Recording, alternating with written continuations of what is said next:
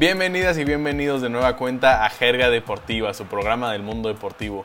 Yo soy Eugenio Tamés y como siempre estoy acompañado por Oscar Tresdu para un programa especial de la gloriosa Eurocopa de Naciones. ¿Cómo estás, Tresdu? Hola, hola, Eugene, amigos. Muy bien, ya emocionado. Hoy empieza la Eurocopa, al fin ya regresa el torneo tan esperado de, de, de Europa. Un año después estuvimos que esperar este cinco años Así que listos para esta nueva edición de, del torneo más importante a nivel de naciones en Europa.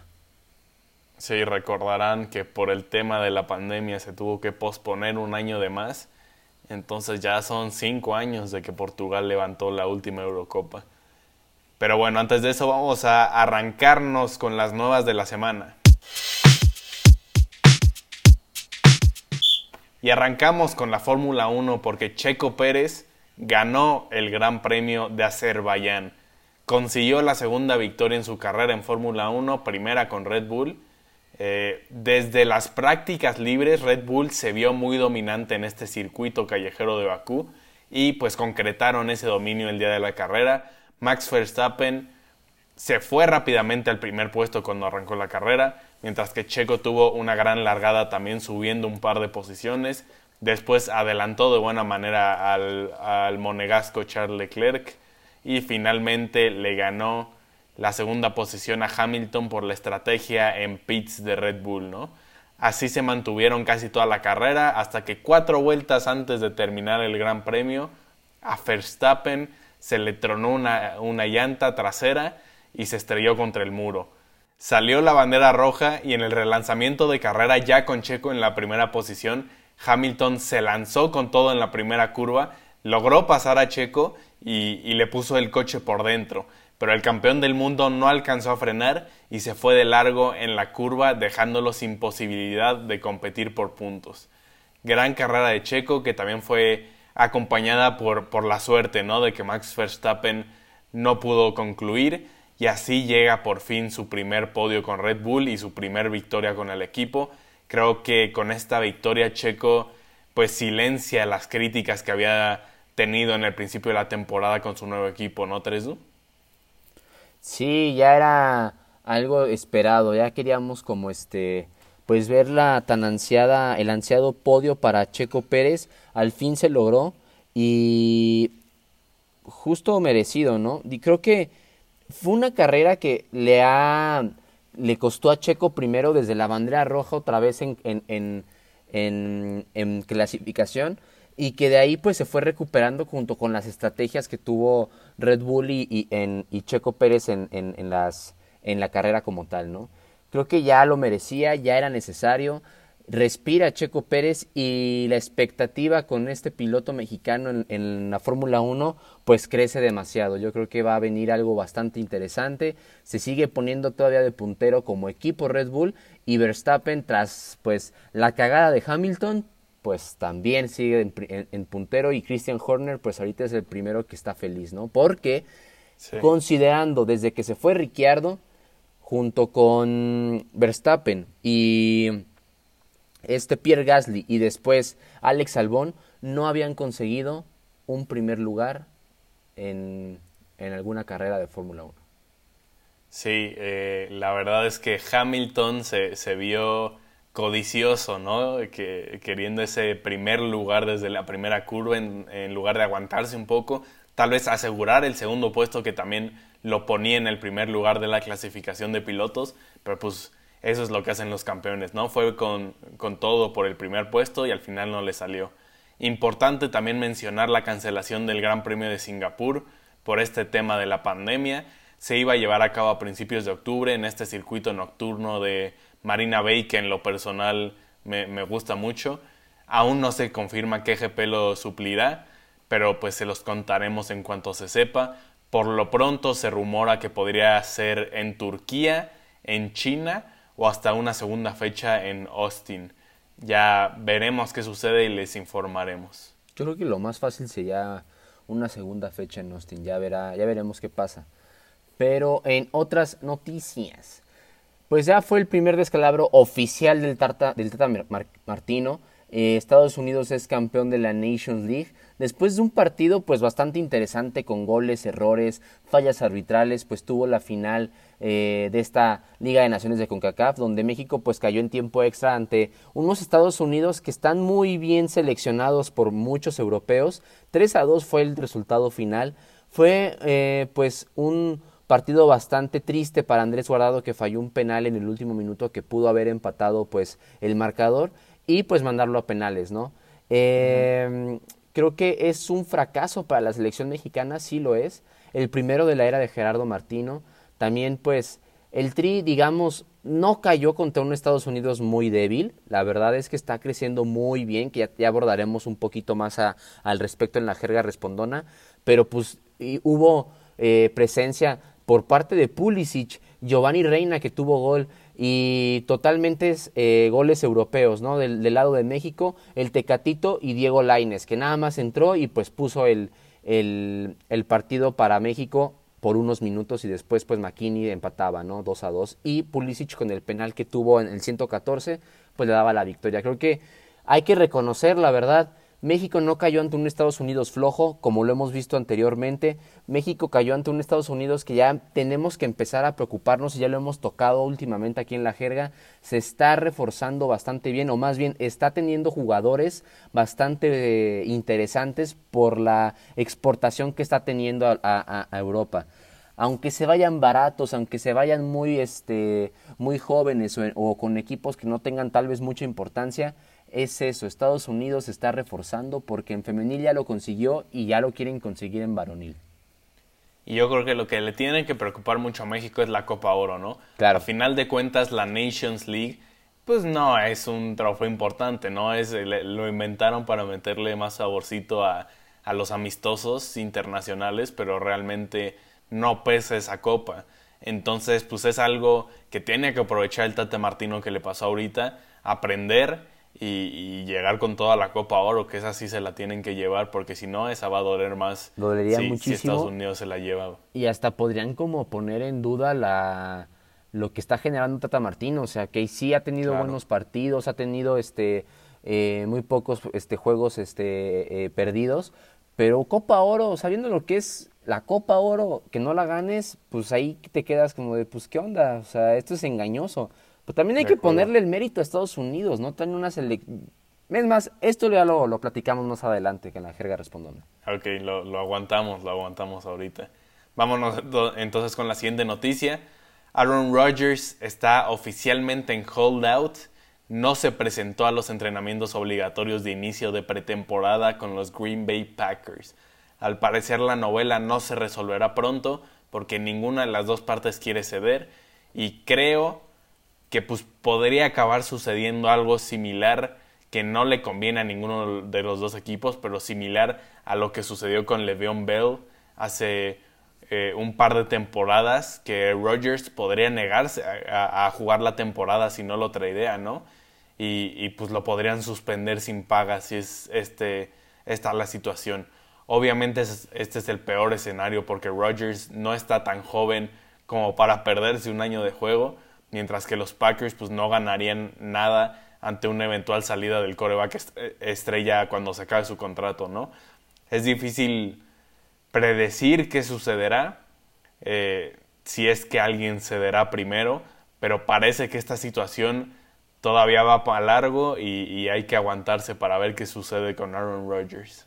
Sí, es totalmente triste ver a un jugador de esta magnitud en esta situación. Ya se veía venir desde que se estaba anunciando que pues Aaron Rodgers no está muy bien que digamos con, con los empacadores de Green Bay. Entonces, ojalá pues encuentre algún término o de plano encuentra a quién reforzar, porque si un año sin jugar, la verdad, pues para su edad no es bastante prudente.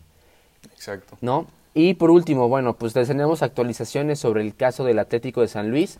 Ya habíamos platicado aquí anteriormente que eh, inversionistas tanto estadounidenses y uno mexicano como Carlos Alarraqui está buscando pues eh, invertir en este tipo de, de, acciones, ¿no? Al darse cuenta, bueno, más bien al poner en venta eh, acciones el Atlético de Madrid, pues podría generarse esta esta transacción y convertirse en el Club de Cuervos, pero al parecer siempre no. Parece ser que pues este lunes este, por la tarde algunas fuentes mencionaron que fue pues el propio Marrero donde quien comunicó la permanencia del equipo colchonero en San Luis Potosí, mientras que apenas hace unos días eh, personal administrativo que llegó bajo las órdenes de Jeff Longhau y Carlos Alarraqui ya no se presentaron en las instalaciones deportivas de la presa, ya en San Luis Potosí. Entonces serán los próximos días donde el presidente del, del, equipo colchonero haga oficial la permanencia de la inversión española en el fútbol mexicano, eh, en la cual pues inició desde el 2017 y pues parece ser que Club de Cuervos no va a llegar y se queda Atlético de San Luis. Hasta ahorita estas son las, las más relevantes. Y creo que buenas noticias para los aficionados en San Luis, que mejor quede esta inversión colchonera y no hagan de su equipo un show. Eh, me parece que es positivo para la Liga MX y mejor se quedan los, los colchoneros a el tema de Club de Cuervos, que era controversial. Pero pues bueno, vámonos ahora sí con nuestra siguiente sección. Vamos a hablar de la Eurocopa en este lo que se viene. porque estamos ya ahora sí, bueno, el, día que salga este podcast arranca la Eurocopa con el partido Turquía contra Italia. Eh, estamos ya muy cerca de disfrutar este torneo 3 Sí, ya estamos cerca de iniciar. Ya, es más, hasta ya cuando estén escuchando esto, si no lo, si no lo escucharon puntual, ya hasta se jugó el primer partido. Pero vamos de primera, restricciones COVID y el nuevo formato, ¿no? Vamos a mencionar lo que decíamos la semana pasada. Entre el 11 de junio, hoy y el 11 de julio va a ser la Eurocopa 2021. Por primera vez en la historia del campeonato, el torneo se va a celebrar en 11 ciudades. Es este nuevo formato, ¿no? Eh, primero, Londres con Wembley, Alemania con el Allianz Arena, Roma con el Olímpico, eh, Azerbaiyán con el Estadio Nacional, eh, San Petersburgo con el Krestovsky, el Copenhagen con el Telia Parken, Ámsterdam con el Johan Cruyff Arena, Bucarest Arena Nacional, Sevilla Estadio Olímpico, Budapest el Arena Puskas y en Glasgow con el Hampden Park. 26 al 29 de junio son los octavos, 2 y 3 de julio cuartos, 6 y 7 de julio semis, 11 de julio la final en Wembley. En cuanto al acceso del público en, ya en Roma, se confirmó el 25% de aforo. San Petersburgo, Budapest, Bakú, Ámsterdam y Bucarest se van a jugar entre un 25 y un 100%, dependiendo de lo que se esté generando en estos días mediante las medidas sanitarias de cada país. En Bakú los seguidores y las selecciones participantes deberán presentar pues su resultado negativo de la de Don Covidio para entrar a, a, a, suelo Azari y si no pues no podrán entrar. Respecto a aficionados que tengan intención de viajar entre países y países, la UEFA pues advirtió estas posibles cambios, dificultades que puede haber pues mediante la, las medidas sanitarias que se tienen que llevar en cada país. La verdad sí pinta para ser algo muy interesante a pesar de que el COVID todavía esté presente. Va a estar muy bueno este nuevo formato de 11 ciudades, 11 países y 11 estadios.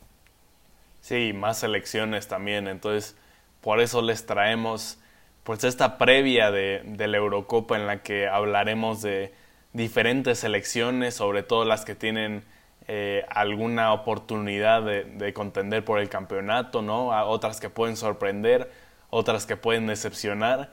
Entonces, pues nos arrancamos 3-1 con, con, ¿qué te parece con los contendientes al campeonato de, de esta Euro? El, el, primero de ellos consideramos, esto ya lo, lo platicamos un poco tres y yo en la previa para definir estas elecciones, creemos que, tenemos que, poner aquí a Francia, ¿no? Obviamente se tiene que considerar al actual campeón del mundo como el máximo favorito del campeonato. Eh, desde la final del Mundial del 2018, Francia mantiene una, una estabilidad notable y en esta Euro tendrán todavía a sus grandes estrellas que consiguieron la Copa del Mundo en Rusia. Vuelve Mbappé, vuelve Kanté, vuelve Griezmann, vuelve Pavard, vuelve Lloris, vuelve Pogba. Es decir, tendrán un once eh, bastante similar al del Mundial, con la gran diferencia de que tendrán además el regreso de uno de los mejores delanteros del mundo, Karim Benzema. Les tocó en el grupo de la muerte junto con Portugal, Alemania y Hungría. Sin embargo, siguen siendo los grandes favoritos para avanzar en este primer grupo y llegar lejos en el torneo. Obviamente Mbappé se llevará todos los reflectores, pero la clave del triunfo, como fue en esta Champions y en el Mundial pasado, creo que será en Golo Kanté, ¿no, Teresdu? Sí, claro. Francia totalmente de acuerdo de lo que podríamos ver eh, para ser favorito al campeonato. Kanté, pues ya sabemos lo que puede generar. Eh, Griezmann también ha ido eh, poco a poco, se ve con más, confianza cuando juega con la selección. Kylian, em, Kylian, pues ya sabemos lo que puede generar. Entonces, aquí lo que hay que poner mucha atención es Karim Benzema. El regreso de Benzema a, a los Blues, pues puede ser un, un parteaguas para que Benzema pues todavía pueda consagrarse con un título internacional. Ya tuviera uno, ya sabemos la situación, pero creo que aquí la selección de Francia puede generar muchísimo en ataque. Tienes a dos delanteros letales como Mbappé y como Antoine Griezmann. Benzema tuvo una de sus mejores temporadas desde que llegó al Real Madrid, siendo uno de los líderes en, en el equipo blanco. Y pues en Golo Kanté, que pues ya para qué mencionamos de más a este, a este hombre, sabemos lo que puede generar. Pogba también otro, que, es un elemento muy importante para el, para el 4 de Deschamps. Entonces, muy de acuerdo con lo de Francia. Sí, eh, otro que tenemos como posible contendiente al título es la selección de Inglaterra, ¿no? Más allá del favorito obvio que es Francia, que ya mencionamos, aquí en la jerga nos emociona mucho lo que puede hacer Inglaterra en este euro. La selección de la Rosa parece tener una nueva generación dorada en puerta, con varios juveniles que emocionan muchísimo. En este euro estarán Mason Mount, Jack Grealish, Jadon Sancho, Phil Foden, Jude Bellingham, Declan Rice, Marcus Rashford, eh, Bukayo Saka, Rich James, todos ellos brillando con sus respectivos equipos a, su muy corta edad, ¿no? A, este grupo de jóvenes pues se, agregan nombres importantes de experiencia en la selección inglesa que sin duda también pueden marcar diferencia, destacando lo de Harry Kane, John Stones, Harry Maguire, Jordan Henderson, Kyle Walker, Raheem Sterling, o sea, por todos los nombres que mencioné, se darán cuenta que es una selección completísima y cargada de talento. Desde el Mundial pasado era una selección que ya prometía y pues se quedaron un poco cortos de las expectativas, pero para este euro vienen aún mejor y creo que tienen el potencial para hacer historia. Claro, lo que ha generado Gareth Southgate es lo que, lo que hemos este, pues dicho, ¿no? O sea, es, está hay una selección bastante importante, bastante seria, que en el Mundial lo, vimos cómo jugó, ya se estaba poniendo como uno de los favoritos, cayó ante una selección que también es bastante buena y creo que vamos a hablar también de ella. Y, y, claro, los jugadores que tiene desde Harry Kane, John Stones, Harry Maguire, los que mencionaste, ¿no? Hay mucho talento, también Jadon Sancho, Phil Foden, que para mí ese es mi gallo. Y eso que pues ya hemos hablado de mi preferencia hacia el Manchester City, que no la hay, pero últimamente Foden me ha llenado mucho el ojo. Y Jadon Sancho, pues ni hablar, o sea, sabemos lo que puede generar en, el medio campo. Hay mucho de dónde sacar. También a mí me gusta el, el portero Jordan Pickford, entonces podemos, podemos asegurar que Inglaterra va a estar dentro de los cuatro semifinalistas. De que sea campeón es uno de los, de los posibles favoritos y que debemos no este, desameritar esta selección. Sí, totalmente de acuerdo. Hay que ver también los cruces, ¿no? Luego en cuartos de final que, se ponen complicados, pero, pero sí es de las favoritas Inglaterra, al menos en un principio en este torneo. Nuestro tercer y último contendiente al campeonato para nosotros es Bélgica. Hay que empezar diciendo que el estatus de Bélgica como favorito pende de un hilo, un hilo llamado Kevin De Bruyne. Las aspiraciones de la selección belga pueden cambiar mucho si KDB no está en pleno estado físico. Al momento en que estamos grabando, parece ser un hecho de que De Bruyne se perderá el primer encuentro como mínimo, pero ya se encuentra al menos entrenando a la par de sus compañeros. Y es un hecho, eh, si llega a estar en su mejor estado físico, Kevin es de los jugadores más determinantes del mundo, de, de esos que pueden marcar diferencia en torneos como este, como la Euro. Además del mediocampista del Manchester City, Bélgica tiene también una combinación interesante de juventud y experiencia. por un lado hay grandes futbolistas jóvenes como Jeremy Doku, Jure Tillemans, Leander Dendonker.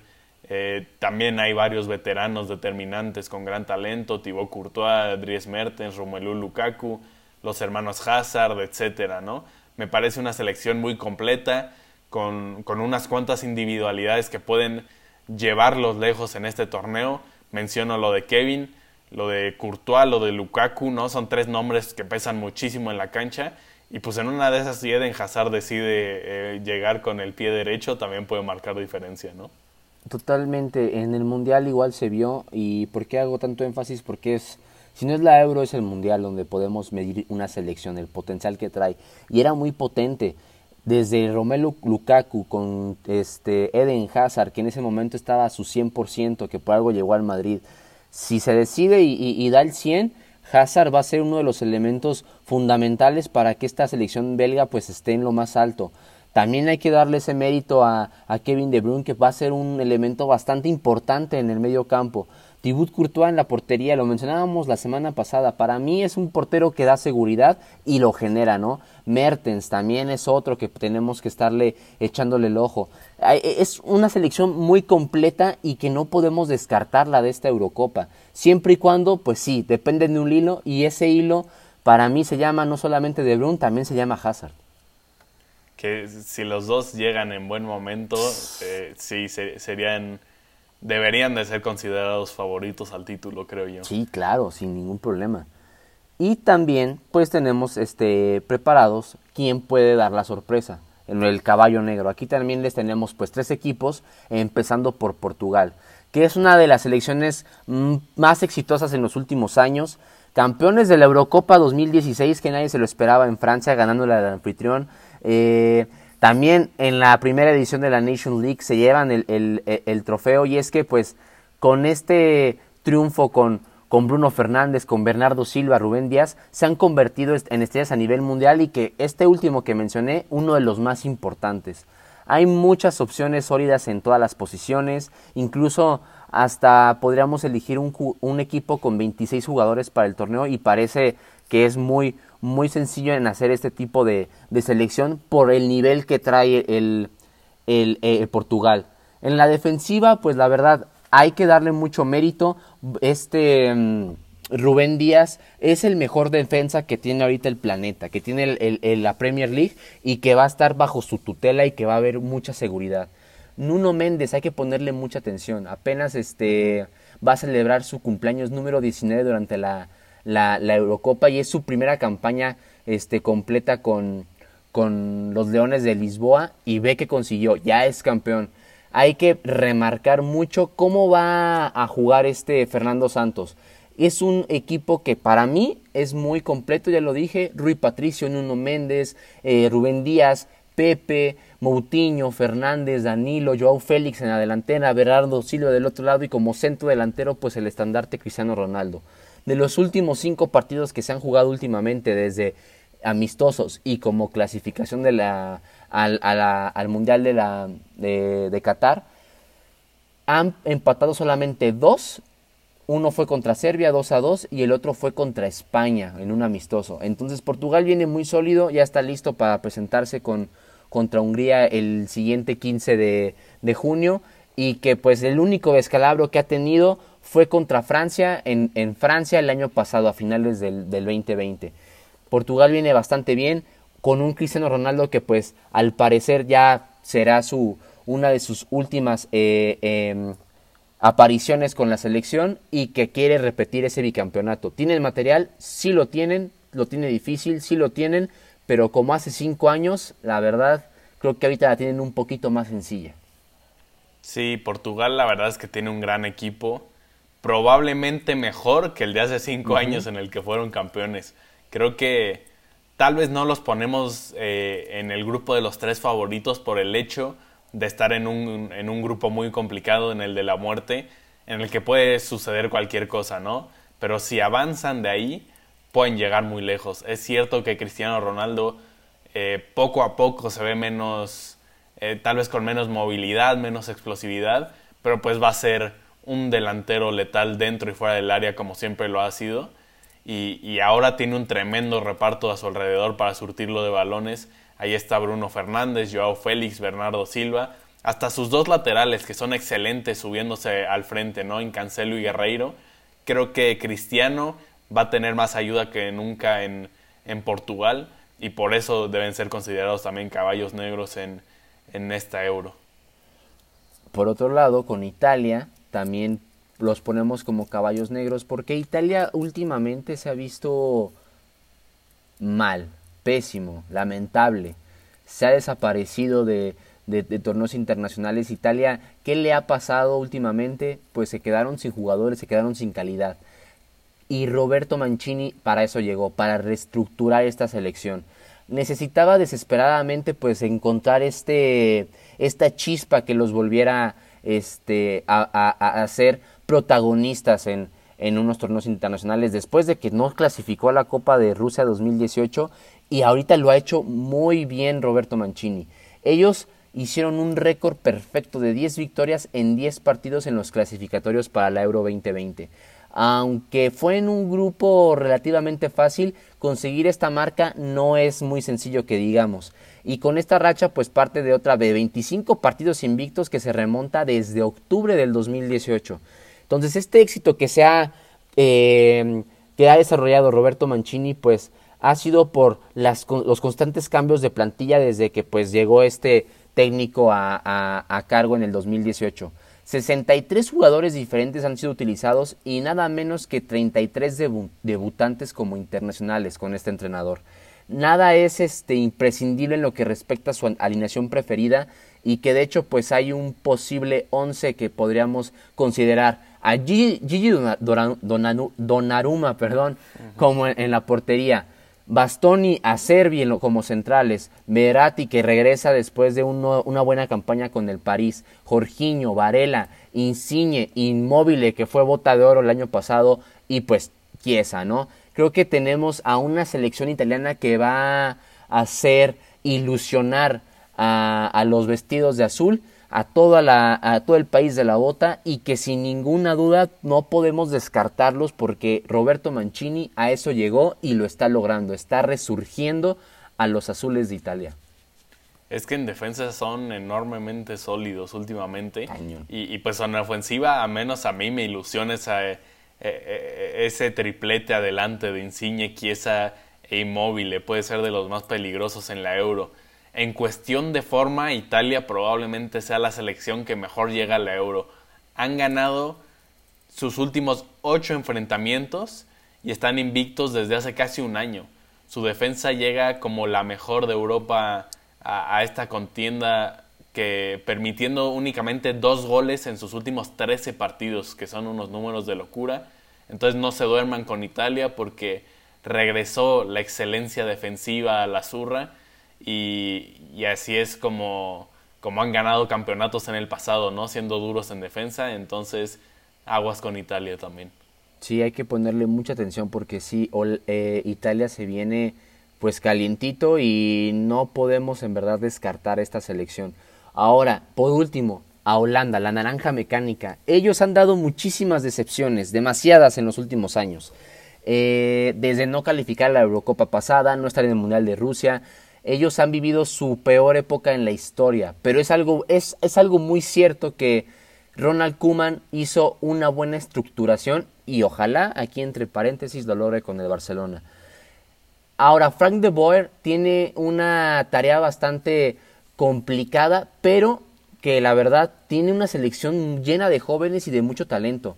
Tiene uno de los mediocampistas más reconocidos y elegantes del mundo, ya lo hemos platicado, el jugador de 24 años se convirtió en una superestrella durante la carrera en el Ajax y hasta las semifinales de Liga Campeones del, 2019. Ya se aclimató con el Barcelona, desde que llegó Kuman también le dio este protagonismo y estoy hablando de Frankie de Jong. De Jong. Entonces, aquí vamos a empezar a, manejarlos desde posiciones. ¿Cómo?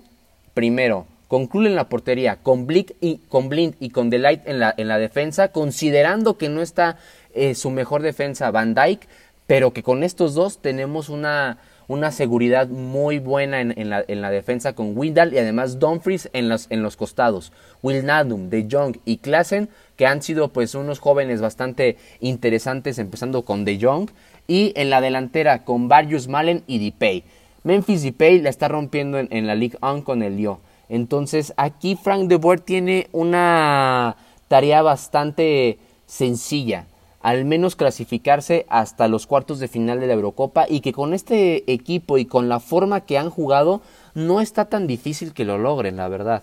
En los últimos cinco partidos han perdido uno que fue a principios de año contra Turquía por 4 a 2, un juego que pues fue para la clasificación del Mundial y un amistoso que fue empatado contra eh, Escocia, que pues bueno, a final de cuentas es amistoso.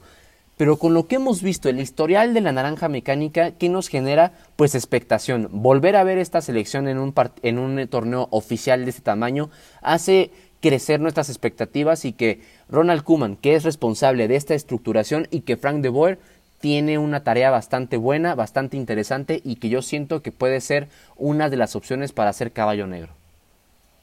Sí, y justo creemos que puede sorprender, lo ponemos aquí porque justamente vienen de dos muy grandes decepciones, ¿no? Al perderse el Euro de 2016 y el Mundial de 2018, y por lo tanto la gente tal vez no la tenga en el panorama, ¿no? Pero la selección holandesa parece haber dejado atrás esa mala racha y puede ser un equipo muy emocionante en este Euro.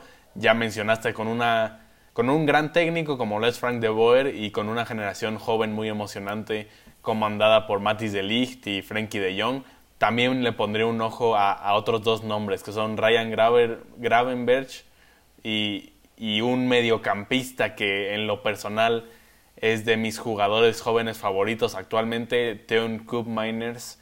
Eh, ojo con ellos dos, también pueden hacer buenas cosas y Holanda seguro será un equipo emocionante en esta Euro. Eh, vámonos con otros tres equipos, pero ahora que pueden ser las decepciones de este torneo.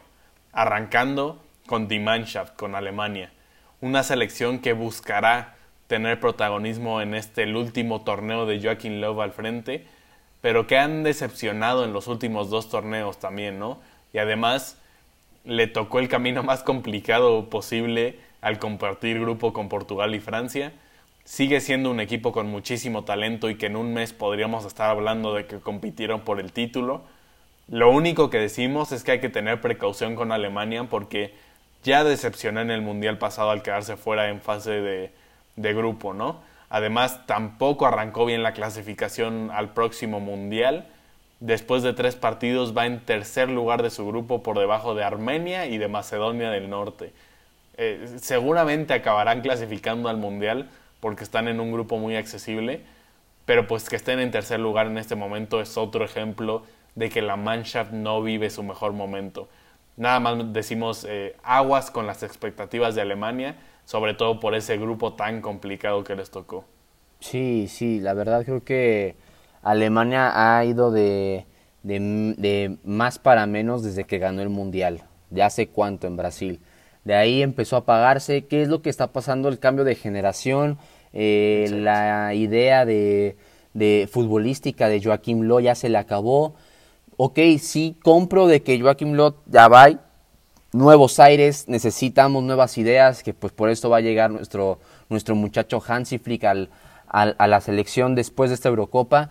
Pero sí, sí, totalmente. Alemania está en el grupo de la muerte donde ya hablamos que dos de las selecciones más fuertes, la campeona y uno de los que puede dar este, sorpresa en este, este torneo y un favorito a ser campeón de la Eurocopa como Francia, creo que Alemania no, tiene muchas opciones y más por todo el historial que ha generado después de esa Copa Mundial que, de, Rusia, que fue un completo fracaso.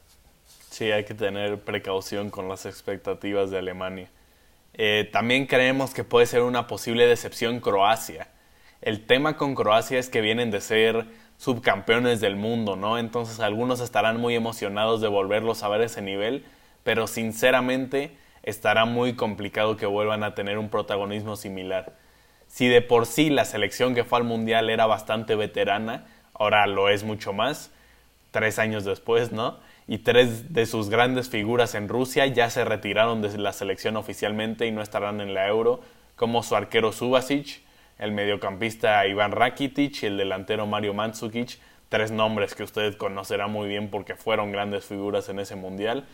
Sin tres de estos pilares, Croacia recae demasiado en lo que puedan hacer los demás mediocampistas, ¿no? Modric, Kovacic y Pasalic.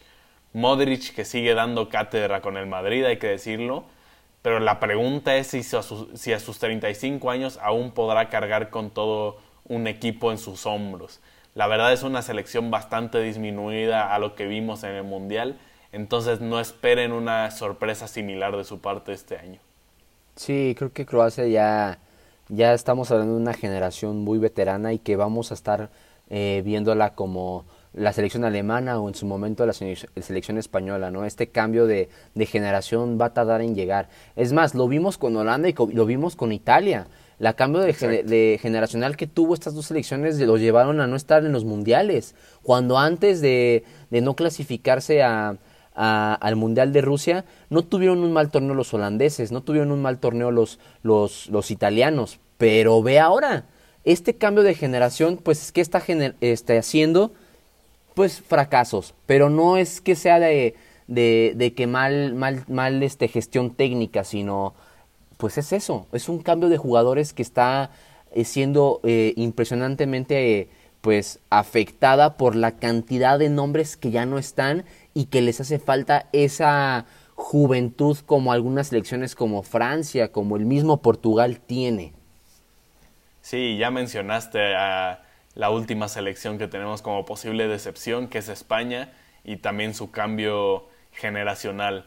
La crisis que hay en los grandes equipos españoles se refleja también en la selección. Por primera vez en la historia de La Roja no habrá ni un futbolista del Real Madrid para un torneo importante, destacando la gran ausencia de, de Sergio Ramos, a quien Luis Enrique dejó fuera alegando falta de actividad. Del Barcelona solo van Pedri, Alba y Busquets este último que dio positivo de COVID, entonces ni siquiera se sabe hasta qué partido podría estar disponible.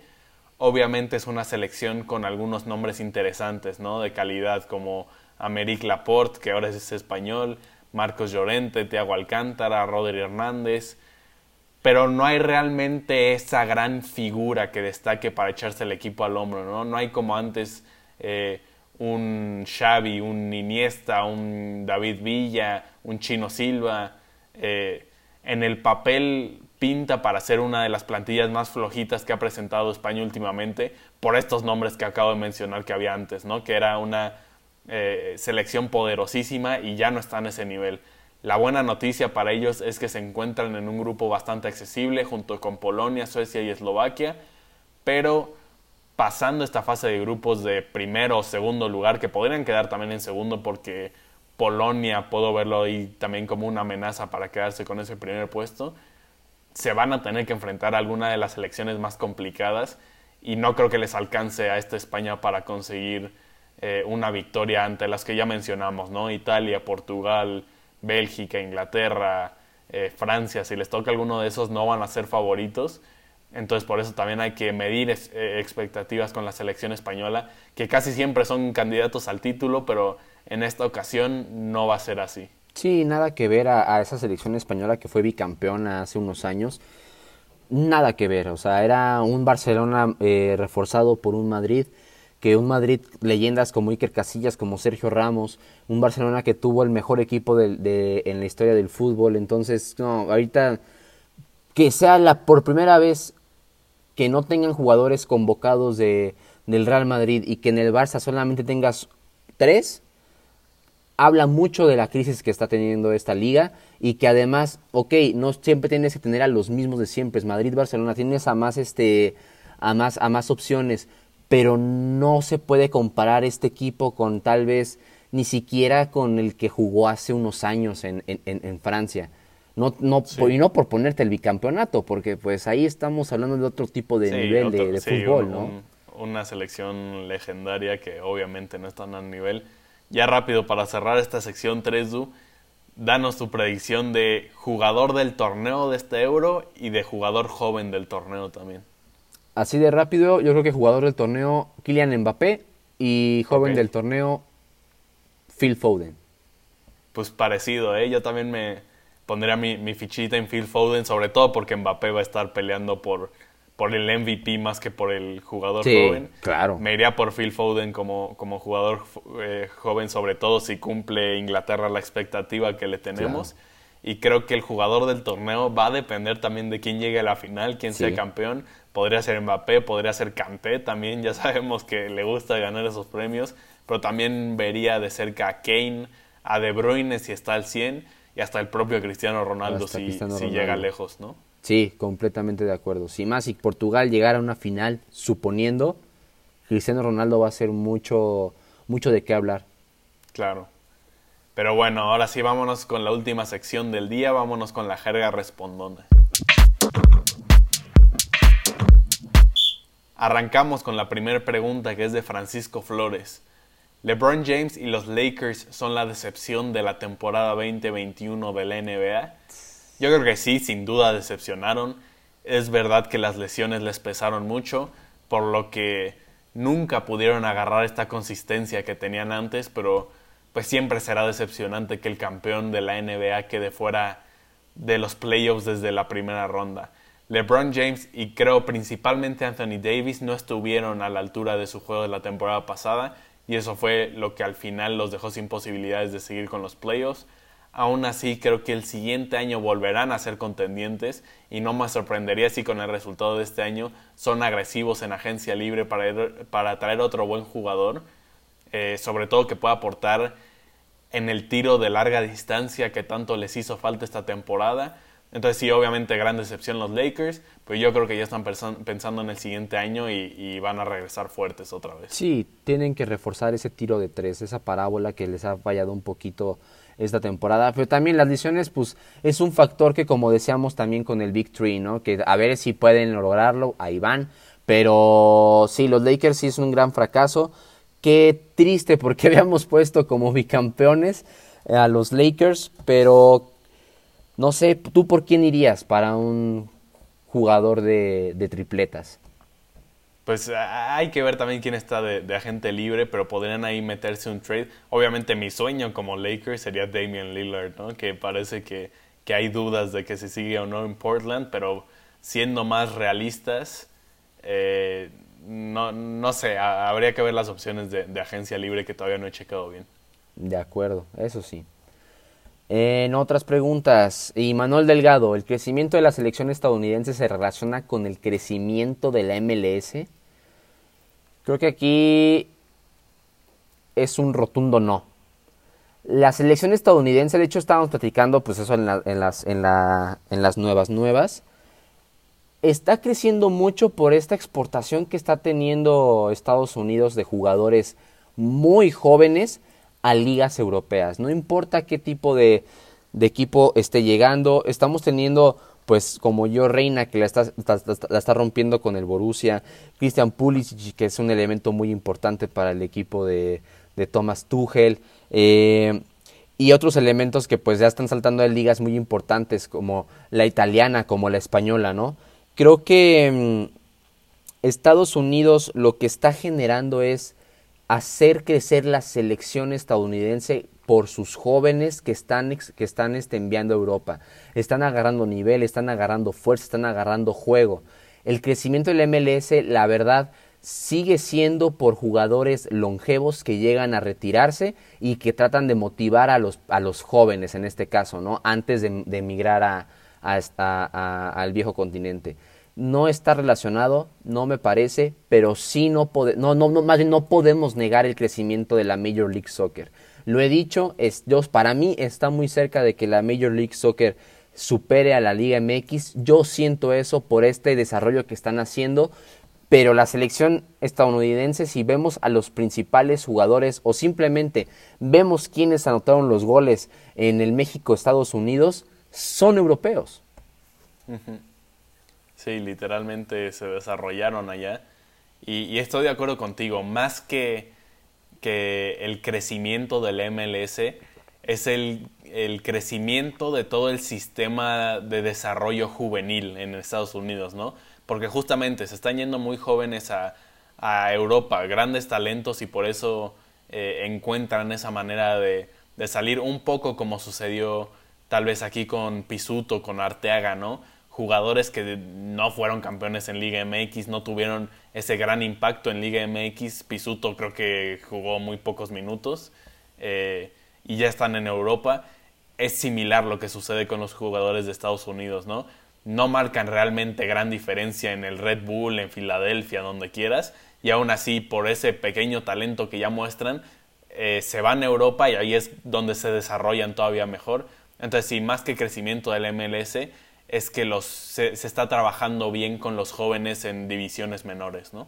Sí, obvio. Y, y, y, si no se ponen las pilas eh, las selecciones inferiores aquí en México, no falta mucho para que ya no sean la potencia. Y es más, ya lo estamos viendo pero pues prefieren sacarle 20 o, 15 millones a un jugador que está sobrevalorado. Bueno, ¿qué te digo? Sí, eh, estoy de acuerdo contigo. Ya sabes, a quién le estoy tirando. Sí, sí, sí, Son, son, varios equipos, ¿eh? no solo uno. Sí, claro. Tercer pregunta es de Branco Pérez. Pregunta, ¿estamos por ver el mejor momento de Checo en la Fórmula 1? Yo creo que sí, por el simple hecho de que nunca había estado en la posición de pelear por podios en su carrera, ¿no? Ah, más bien cada carrera, como lo está haciendo ahora.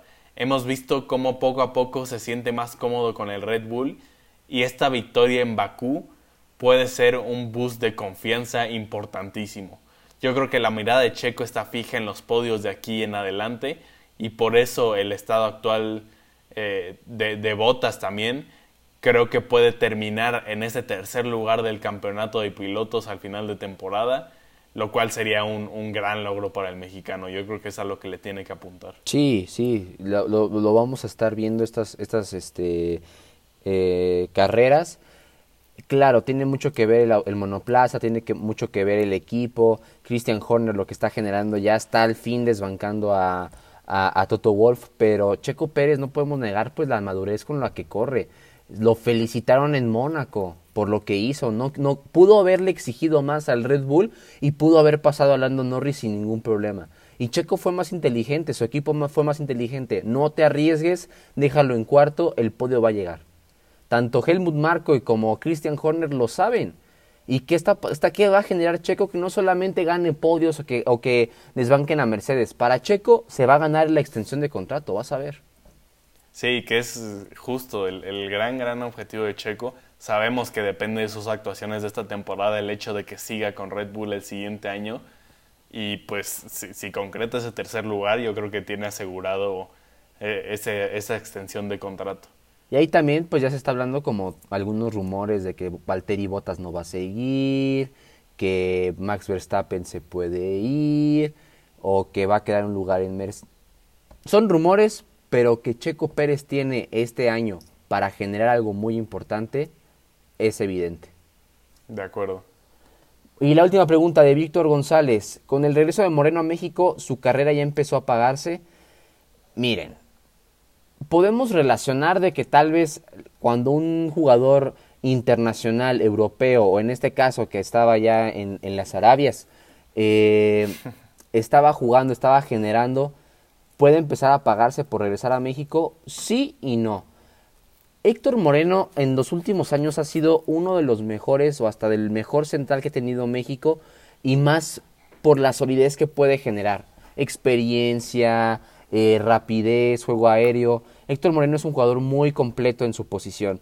Pero también hay que empezar a analizar que ya no es un jugador tan joven, tiene 33 años él ya está pensando tal vez en, empezar a buscar una competencia un poco más ligera, regresar a su país. Tal vez no apagarse, tal vez no es un tema de, de que Moreno ya no, ya no puede más en, en, Europa o en el extranjero. Pero al llegar a Monterrey y además con el Vasco Aguirre, pues puede significar algo bastante atractivo ok, tal vez me estoy contradiciendo de que por la edad y así, porque Andrés Guardado sigue allá en Europa, pero es distinto, ¿no? El, el, la carrera de Héctor Moreno yo creo que ya está empezando tal vez a empezarse a calmarse, no a apagarse, a calmarse y a pues a buscar qué opciones puede generar en México, tanto campeonatos como selecciones, ser líder.